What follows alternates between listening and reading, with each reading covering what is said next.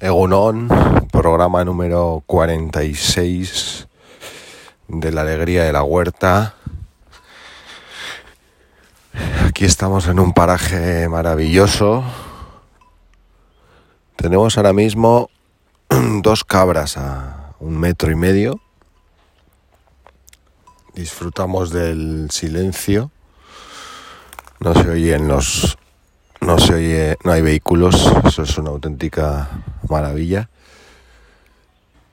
Vemos, estamos entre montañas, césped, el sol luciendo, césped radiante, algo de niebla, pero ya va desapareciendo. Y mucha paz, mucha tranquilidad.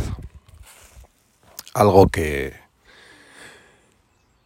para los urbanitas o para quienes vivimos en las ciudades, pues, pues esto cuando hacemos estos breaks, esto es como vamos, mano, mano de santo. Estos son las bombonas de oxígeno más maravillosas que existen. Lo que veo a mi alrededor es todo naturaleza.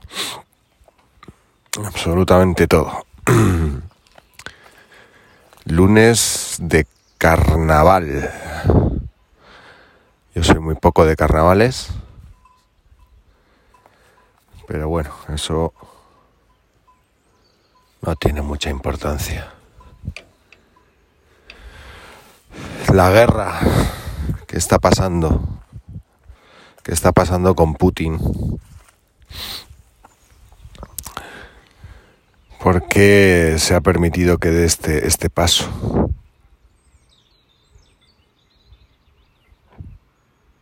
¿Qué está pasando con las ucranianas y los ucranianos que están recibiendo la ira de este hombre, de este mandatario ruso? La reencarnación de Hitler, dicen. Terrible. La verdad es que yo soy un poco, en ese sentido, siempre pienso que nunca le van a dar al botón final. Y más en estos tiempos que corren.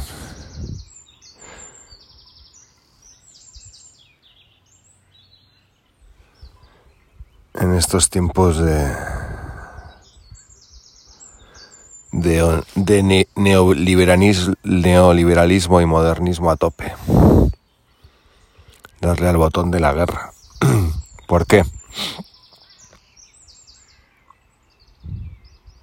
En fin, es un tema muy complicado y veremos cómo evoluciona, pero no, no tiene muy buena pinta, no tiene buena pinta.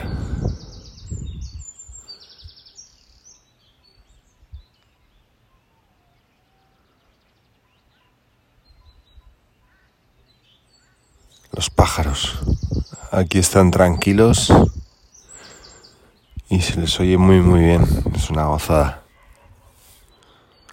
Es una gozada. Qué calma, ¿no? Slow life. Eso no se paga con dinero. El problema es que estamos ya pensando en lo que tenemos que hacer al día siguiente. No hay una desconexión total. Pero bueno, bienvenida, bienvenidas sean estas píldoras.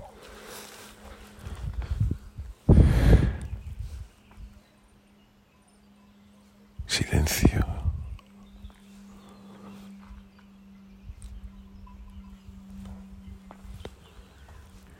Felicidades, Iván Sorionak. Último día del mes de febrero. Mañana empieza marzo.